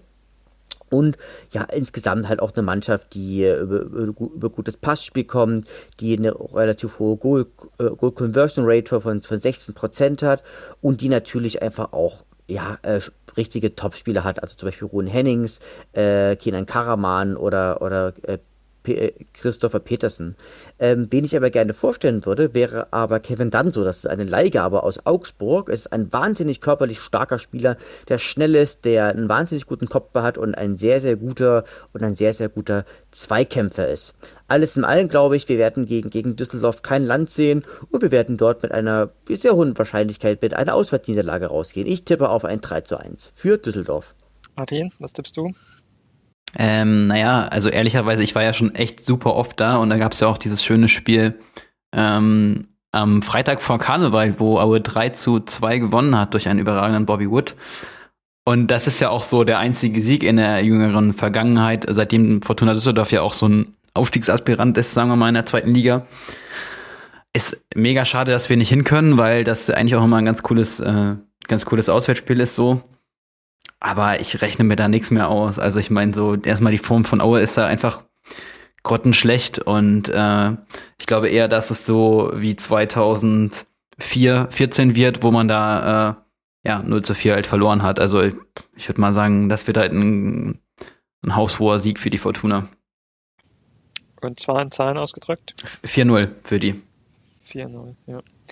Ähm, glaube, das Hinspiel war ja auch so das schlechteste Heimspiel von uns, äh, 3-0 verloren. Ähm, kann ich mich noch so ein bisschen dran erinnern. Äh, ich glaube, da hatten wir wenig Chancen und ähm, die Serien, die aktuell unsere beiden Vereine haben, sehen eigentlich dann eben eher eine, eine, ein Heimsieg für Düsseldorf vor. Glaube ich auch, dass da jetzt nichts zu holen ist. Äh, Düsseldorf wird da mit dem vollen Druck rangehen, noch oben dran spielen zu können. Vielleicht ist es wieder positiv gedacht, eine Chance für uns, wirklich sehr defensiv hier ranzugehen, äh, solange wir die Null hinten halten können, vielleicht doch auf den einen oder anderen Fehler ähm, warten können, vielleicht doch auch durch unsere schnellen Stürmer da irgendwie über Kontersituationen noch was rauszuholen. Das ist so ein kleiner ähm, Strohhalm, aber ich glaube, wenn es normal läuft, verlieren wir das Ding und ähm, das glaube ich leider auch. Deswegen tippe ich mal auf ein 2 zu 0 gegen uns. Ja, und dann haben wir unser letztes Heimspiel. Ähm, ich glaube, seit langer Zeit mal wieder so ein Heimspiel zu Hause. Kann ich mich jedenfalls irgendwie nicht erinnern, mal das letzte Spiel wirklich zu Hause zu haben. Wäre auch schön, das äh, mit, mit vielen Zuschauern hätten feiern können. Ist aber nicht der Fall. Ähm, Osnabrück kommt zu uns und versucht den Abstieg noch zu verhindern. Tobias, was hast du für Osnabrück vorbereitet? Also Osnabrück ist, ist sozusagen, für die wird es ja an diesem Spieltag letztlich gesehen um alles gehen. Wir haben 19 Mal gegen, gegen sie gespielt, viermal in der Regionalliga, neunmal in der zweiten Bundesliga, zweimal DFB-Pokal und viermal in der dritten Liga, aber eine insgesamt gesehen aus, ausgeglichene Bilanz. Also wir haben sechs Siege, fünf Unentschieden und acht Siege für den VfL Osnabrück. Aktueller Trainer ist Markus Feldhoff. Ähm, kann man praktisch sagen, Markus Feldhoff ist da praktisch auch, ähm, der war glaube ich vorher Co-Trainer bei Hertha und ist praktisch auch die letzte Patrone, die sie haben. Sie sind eigentlich sehr stark in die Saison gestartet, am, siebten Platz sogar mal auf, äh, am siebten Spieltag sogar mal auf dem zweiten Platz. Denn dem ging es aber eigentlich ähm, stetig bergab. Einer dieser Gründe ist die absolut katastrophale Heimbilanz. Also sie haben von 16 Spielen haben sie, haben sie 13 zu Hause verloren und ähm, ja, auswärts haben sie immerhin sechs, sechs Siege holen können, fünf Remis und fünf Niederlagen. Also das ist so ein normaler Wert. Und es ist eigentlich eine Mannschaft, die eigentlich über wirklich ähm, ja, Qualität verfügt, also zum Beispiel Guganing und Kerk. Ähm, und die haben auch viele durch, durchschnittliche Werte. Allerdings ist, ist so die Anzahl der Torschüsse, die Anzahl der Pfostentreffer insgesamt schwach und es gibt sehr häufige Abspielfehler, äh, die auch zu Gegentoren führen und auch Passivität bei der Ball, beim Ballbesitz des Gegners. Und gerade durch diese vielen unnötigen Fehler im Defensivverbund sowie die fehlende Durchschlagskraft in der Offensive, also nur, nur vier Spiele wurden zu null beendet und haben eine Goal Conversion Rate von 12, was wirklich schwach ist, ist sind auch der Grund, weswegen sie aktuell in akuter Abstiegsgefahr sind. Also sie haben auch schon 454 Gegentore bekommen und nur 31 Tore geschossen. Äh, man kann praktisch sagen, sie kriegen eigentlich durchgängig ähm, Gegen Gegentore. Also sie kriegen durch, durchgängig Gegentore, also von, also am Anfang kriegen sie es noch relativ stabil, aber dann gibt es in jeder, jeder Spielphase Gegentore. Ähm, die schießen am liebsten ähm, zwischen auch in den letzten 15 Minuten noch Tore. Der beste Scorer ist, ist dort ähm, Sebastian Kerk äh, mit 19 Punkten, äh, dicht, also heißt nicht dicht gefolgt, oder ob gar nicht dicht gefolgt von Christian Santos und äh, Amenido.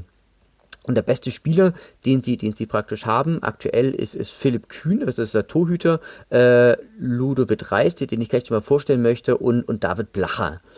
Und äh, Ludovic Reis ist praktisch eine Leihgabe von, von Real Madrid, ist aber rein von seinen Tonen und Vorlagen in der Saison eher, eher enttäuschend. Ist aber eigentlich ein sehr aggressiver Spieler, der gut, ähm, der so eine gewisse Mentalität mitbringt, der eine gewisse Übersicht mitbringt, der eine gute Sprungkraft mitbringt, der auch ein gutes, auch ein gutes Passspiel hat. Also definitiv einer, der ähm, der wird, wird sich sicherlich nicht bei Real Madrid durchsetzen, könnte sich aber halt auch von, von den Stats, die er hat, sich auch bei, bei einem schwächeren Erstligisten durchsetzen. Und den, den ich beim letzten Mal schon vorgestellt hatte, ist, ist natürlich Sebastian Kerk, den ich auch wahnsinnig gern bei Aue sehen würde. Wir werden uns den bloß leider nicht leisten können, der einfach eine wahnsinnige Schusskraft hat, der sehr gute Fernschüsse hat, der sehr, sehr gute Flanken vor allen Dingen auch hat und der einfach auch sehr, sehr, sehr gute Freistöße äh, schießen kann. Sicherlich nicht immer so das größte Mentalitätsmonster, aber trotzdem einer, der der auch Aue, glaube ich, bedeutend besser, also nicht bedeutend, aber durchaus auch, auch besser machen würde. Alles in allem gehe ich davon aus, dass Aue dies, dieses Spiel gewinnen wird und dass Osnabrück in Aue absteigen wird. Ich tippe auf ein 2 zu 1 und somit auf einen äh, versöhnlichen Abschluss der Saison für Aue. Bist du auch so optimistisch, Martin? Ich äh, hätte erstmal eine Frage an euch. Wann war das letzte Heimspiel am letzten Spieltag von Aue? Schon länger her, oder? Ist gar nicht so, ist gar nicht so schwer ich kann, ich kann mich erinnern, als wir, auf, als wir aufgestiegen sind, da war das. Das da war, war das, gegen?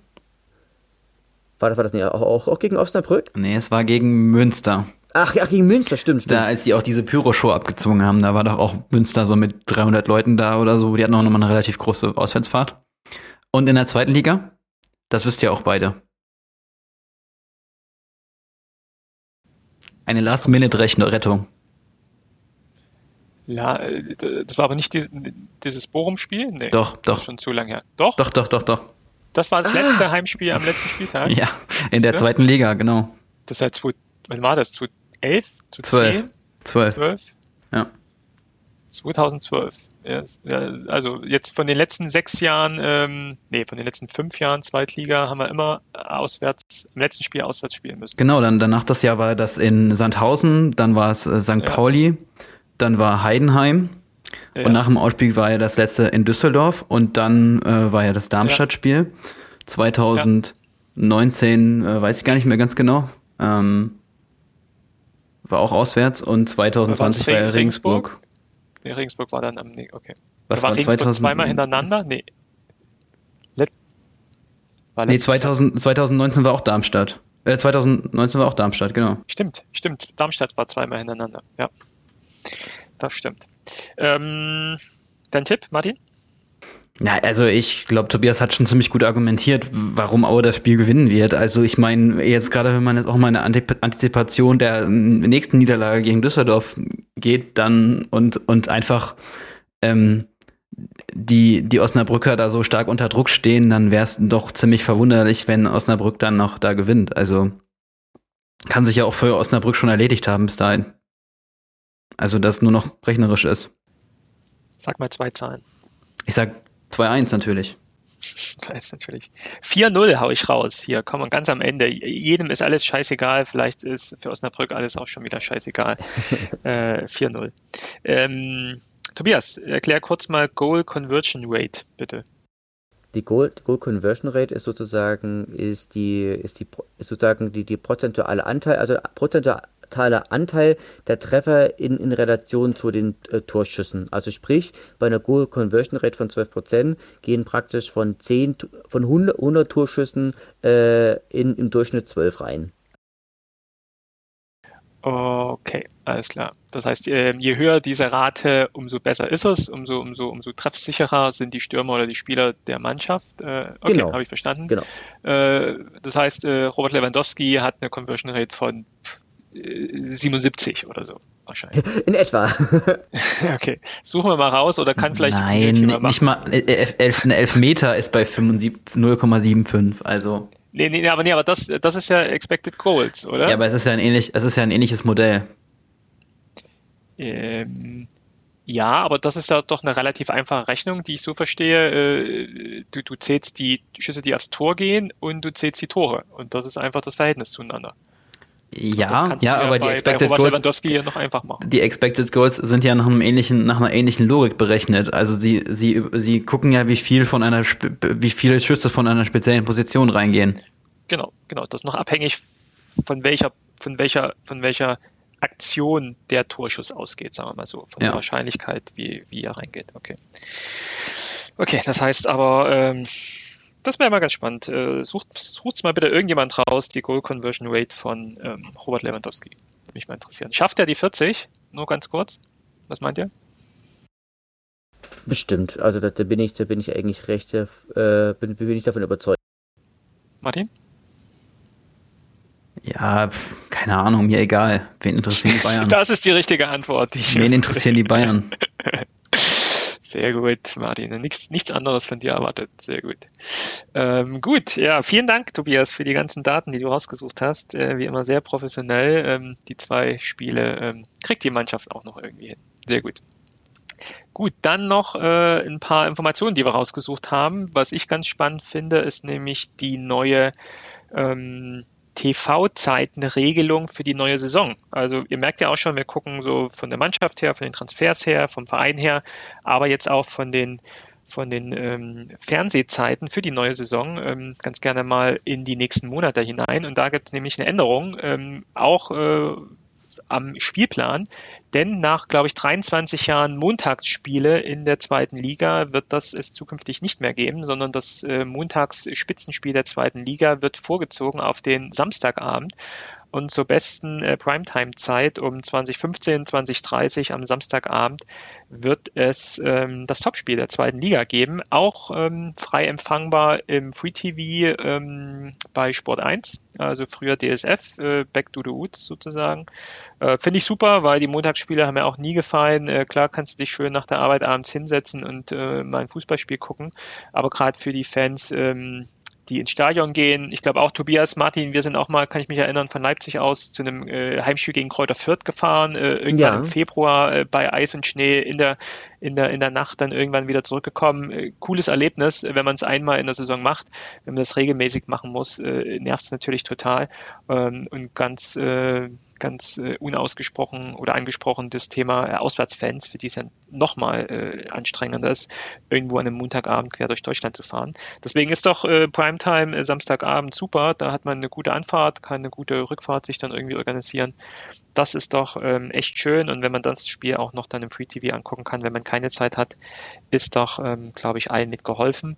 Ähm, die Spiele wandern auch weg, wenigstens die ähm, Zusammenfassungen äh, wandern weg von Sky äh, hin in die ARD. Also ähm, Freitagabend wird es in der ARD oder in One die Spielzusammenfassungen geben. Ähm, Samstag wird es weiterhin im Rahmen der Sportschau die Zusammenfassungen der Samstagsspiele geben und auch die Sonntagsspiele werden zusammengefasst über den öffentlich-rechtlichen Rundfunk, äh, ob in der ARD oder in One, das wird man nochmal sehen. Ähm, das heißt, die ja, beste zweite Liga, die uns in den nächsten Jahr bevorsteht äh, mit Erzgebirge Aue, werden wir gut äh, am Fernseher angucken können, wenn nicht ja, wir zum Allesfahrer werden und dann doch alles mitnehmen werden. Schauen wir mal. Ich habe übrigens gerade mal die äh, Statistik für Lewandowski rausgesucht. Der hat ähm, ja. 120 Schüsse gebraucht für seine 39 Tore, dann ist er bei 32,5 Prozent. Ja. Also jeder dritte Schuss war drin. Ja. Aber, aber wahrscheinlich schon mal ganz gut, äh, muss man wahrscheinlich sagen. ist schon nicht schlecht. Und ich habe auch gerade mal geguckt, Aue hat eine Goal Conversion Rate von aktuell für 15 Prozent. Stark. Gibt es da, irgendwie, da irgendwie eine Tabelle, wo, wo wir da im Vergleich zu anderen stehen?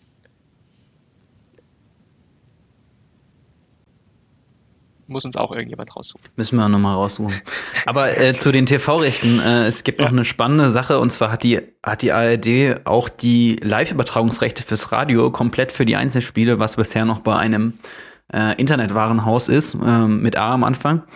Und es könnte ja auch spannend werden, wenn sie da noch mal ähm, auch Livestreams irgendwie anbieten könnte, äh, könnten. Und ich könnte mir auch vorstellen, dass, dass es vielleicht dann für die zweite Liga auch beim MDR oder so liegt. Und dann, ja, ich könnte mir einfach äh, vorstellen, dass, dass die ARD jetzt auch die zweite Liga dann mehr pushen wird. Also gerade wegen der Zeitverwertungsrechte, aber auch wegen dieser ähm, Online-Übertragungsrechte äh, für Radio ja, das wird ja auch top für den MDR, wenn man sich mal vorstellt, jetzt Dynamo, Hansa, äh, Aue, ähm, alle dann in der zweiten Liga, äh, plus noch äh, einige sehr, sehr namhafte Mannschaften, die dann auch noch mit aktiv sind.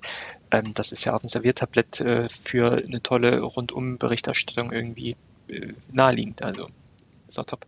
Und ähm, weiß nicht, ob wir noch kurz über die erste Liga reden wollen. Da ist ja interessant, dass die Rechte quasi aufgeteilt werden zwischen ähm, äh, Sky und The Zone, dass der Zone den Freitag und den Sonntag übernimmt komplett und dann eigentlich Sky nur noch den Samstag hat. Das wird natürlich auch zu einer Abwertung der Bundesliga bei Sky führen. Also äh, mich würde es auch nicht überraschen, wenn dann Sky noch mal deutlich mehr in die zweite Liga Produktion gehen wird, alleine um um die Leute irgendwie zu halten. Genau, weiterhin die Live-Spiele gibt es weiter in der zweiten Liga komplett bei Sky. Also da braucht sich auch keiner Gedanken machen, der jetzt noch ein Sky-Paket hat. Da wird er weiterhin auch alle Zweitligaspiele auch äh, live sehen können. Auch das Samstagabendspiel, was auch bei Sport 1 parallel dann noch im Free TV angezeigt. Schade, schade, dass es Montagsspiel nicht mehr gibt. Haha. Naja, man, man ist da schon damit aufgewachsen. Also ich, äh, ich ja. fand es auch von der Anstoßzeit eigentlich ganz gut, dass es um 20.15 Uhr war. Jetzt geht man auf den Samstag um 20.30 Uhr. Ich finde das natürlich als Auswärtsfahrer auch noch eine akzeptable Zeit. Ne? Also man muss dann keinen Urlaub mehr nehmen, aber ich finde einfach, dass die zweite Liga mit diesen Montagabendspielen im DSF halt jahrelang die ähm, so eine bessere Sichtbarkeit hatte. Und wenn man es jetzt auch im Samstag reingequetscht hat, ich weiß nicht, ob die Sichtbarkeit dann noch so hoch ist wie bei dem Montagsspiel. Also ich meine, Aue hat ja eh nie das Montagsspiel gehabt. Also es waren ja, weiß ich nicht, in den letzten zehn Jahren waren es wahrscheinlich fünf Montagsspiele oder so. Aber so dass, dass so Vereine wie, wie, wie Gladbach, Köln, Fortuna Düsseldorf, Stuttgart, Hamburg, dass die, dass die so, so im, im, im, im Free TV laufen können, ist doch, glaube ich, echt für Montagabend ganz cool gewesen. Als es noch im Free TV war, für denjenigen, der sich vor den Fernseher halt setzt und das Spiel von zu Hause ausschaut. Ja, es hat halt keinen Sinn gemacht, es hat halt keinen Sinn gemacht, dass es am Montag im Free TV nur, äh, im, im Pay TV nur lief. Ja. Das war halt Quatsch. Also. Ja. Aber sind wir doch froh. Samstag ist doch viel besser als Montag. Naja, man kann ja auch noch weiter in einem Sportstudio die zweite Liga gucken, da läuft's auch noch. Äh, auch ganz cool. So, Sportstudio ist ja auch immer eine, eine nette Samstagabend-Zusammenfassung. Genau. Auch spannende Interviews dabei. Ja. Ähm, gut, zwei, zwei Dinge noch zum Schluss. Ähm, wir haben, äh, wir sind aufmerksam geworden auf einen Tweet bei Twitter von Carsten Baumann, unseren alten Aue-Trainer, der, glaube ich, so 2008, 2009, 2010, glaube ich, in Aue war, oder? Helft mir jetzt mal. Ähm, später. Denn, äh, noch später. Ich glaube, ähm, ist er nicht 2011 stimmt, dann war mit war rausgeflogen? Dann, ja, ja, das war danach Rico Schmidt. Kann das sein? Vor, vor Falco Götz? Oha, jetzt reiten wir uns rein. Ich glaube schon. Vielleicht kann es noch mal jemand nachgucken. Ähm, Carsten Baumann hat äh, auf einen Tweet von Jens Lehmann äh, reagiert. Äh, Jens Lehmann war ja in dieser Woche auch so ein bisschen in den Medien, einen Shitstorm abbekommen. Äh, ich finde relativ zu Recht äh, durch seine äh, dummen Aussagen bezüglich Dennis Aogo und ähm, ja, mit einem relativ kurzen, knackigen, trockenen Satz hat sich hier Carsten Baumann ins Gespräch gebracht, der nämlich einfach den äh, Tweet von Jens Lehmann kommentiert hat mit, ähm, du warst damals schon ein Vollidiot, Punkt, äh, relativ gut bloßgestellt hat. Ähm, man muss sagen, dann, äh, die beiden hatten eine Vorgeschichte, ich glaube, das war so ein bisschen der Hintergrund. Ähm, die haben nämlich zusammen, ähm, ich glaube, Carsten Baumann war ja mal Trainer in Dortmund äh, in den 2000ern und da hat er Jens Lehmann trainiert und daher ja, kennen sie sich und ich glaube, sie schätzen sich nicht so wirklich. Das hat man auf jeden Fall in dem Tweet auch äh, ich, ko ich korrigiere sogar, der war, der war, der war sogar Spieler. Der war nämlich eine Saison, nee, war der war auch, nämlich, ja, Genau, der war, war dort Spieler, ähm, ist dort am 1.7.2000 hinge äh, oder nee, ist, ah. dann, ist dann am 1.7.1998 hingewechselt und ist dann am 1.7.2000 zu, zu, äh, zu Overs Oberhausen gewechselt und äh, er war in der Saison äh, 11-12 bis 12-13 sozusagen war, war er da war er da Trainer, wenn auch nur ein mäßig erfolgreicher und sein letztes Engagement war bei Hanse Rostock, was im Jahre 2015 geendet ist. Und Trainer in Aue war zwischen Rico Schmidt äh, und Falco Götz 2012 ja. bis 2013. Ja. Der wurde ja noch kurz vor dem Saisonfinale da entlassen. Also 2013 ist ja die Saison, wo er sich am letzten Spieltag ja. durch dieses zweifelhafte Tor von Jan Hochschreit in, in Sandhausen gerettet hat. ja, das stimmt. Ja, gut. Und sonst äh, positive Nachricht noch ganz am Ende. Ähm, Calicero Rizzuto ist Papa geworden. Jetzt kann man überlegen, ob seine äh, heutige äh, Spielleistung irgendwas damit zu tun hat. Auf jeden Fall kann bei ihm zu Hause gefeiert werden. Happy Birthday. Er und seine Frau sind Eltern geworden. Eine kleine Tochter ist geboren worden und hat das Licht der Welt jetzt im Erzgebirge vielleicht erblickt. In Chemnitz, wo auch immer. In Chemnitz, glaube ich, eher. Echt? Alles Gute. Ich dachte, die wohnen irgendwie in Düsseldorf oder so. Ist das nicht mehr aktuell? Kann natürlich sein, dass, äh, dass, sie, dass sie woanders wohnt als, als er dann. Ja. Aber herzlichen Glückwunsch von unserer Seite. Alles Gute. Genau, also, also notfalls es, es wird, wird, dann, wird dann sicherlich wieder aufmerksame Zuhörerinnen und Zuhörer geben, die uns dann auf den gegebenenfalls auf diesen Fehler aufmerksam machen. Ja, macht das mal. Kommentiert mal gerne äh, nicht nur die Fehler, sondern auch, äh, wie es äh, es euch gefällt. Denn ähm, so ein bisschen gucken wir ja auch Richtung Saisonabschluss. Wir haben jetzt die erste äh, Staffel sozusagen fast beendet. Ähm, wir haben ja am Anfang der Saison angefangen mit dem Aue Podcast. Also sind natürlich immer an Feedback äh, interessiert. Äh, was machen wir falsch? Was machen wir gut, was können wir noch besser machen. Ähm, da sind wir natürlich immer gern gespannt. Äh, nutzt gerne bei Facebook die Kommentare oder bei Twitter oder wie auch immer. Ich glaube, bei Instagram, ähm, ihr, ihr wisst, wie ihr uns erreicht. Ähm, auf jeden Fall freut es uns, wenn wir von euch hören, äh, wie denn unsere Folgen ankommen. Ja, Staffelfinale ist doch vielleicht jetzt auch, kann man vielleicht dazu sagen, ähm, fast die letzte Sendung der Staffel. Wir machen auf jeden Fall ja noch eine Saisonabschluss. Äh, Folge, Martin, Tobias, oder? Der Bock? Na, na klar, also why not?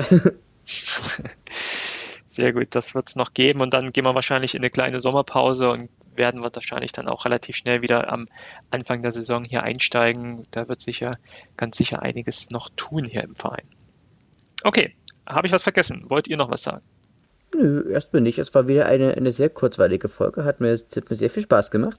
Es ist ja immer wieder überraschend. Wir sagen, wir haben keine Themen und wir haben die Stunde gerissen. Also das, das ist großartig, wenn wir vorher uns so ja, festlegen, auch heute wird's mal eine kurze Folge und ja, Stunde gerissen. Herzlichen Glückwunsch, ihr habt zu Ende gehört. Ja, hab, hab, hab zu Ende gehört und ich habe noch eine Botschaft an alle Frauen zum heutigen Muttertag. Werdet Mütter. Das musste raus. In diesem Sinne, äh, habt noch eine schöne Woche, äh, hört die Folge, teilt sie gerne in eurem Freundeskreis und bis bald mal wieder. Ciao, ciao. Glück auf. Bis bald.